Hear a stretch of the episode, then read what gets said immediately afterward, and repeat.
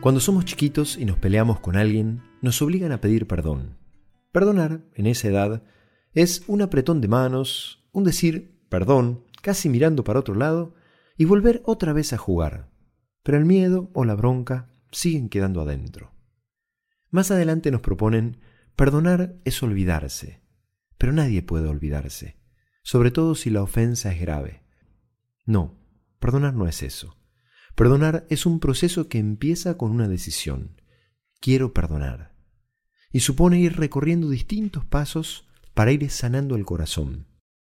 El perdón, que yo no manejo, llega como una gracia, como un regalo a mi corazón al final de ese proceso. Y descubro que perdoné cuando el recuerdo de la ofensa ya no me duele, ya no me angustia, ya no me llena de amargura el alma. Pidámosle a Dios que nos ayude a animarnos a ir sanando de a poquito las heridas que tenemos en el corazón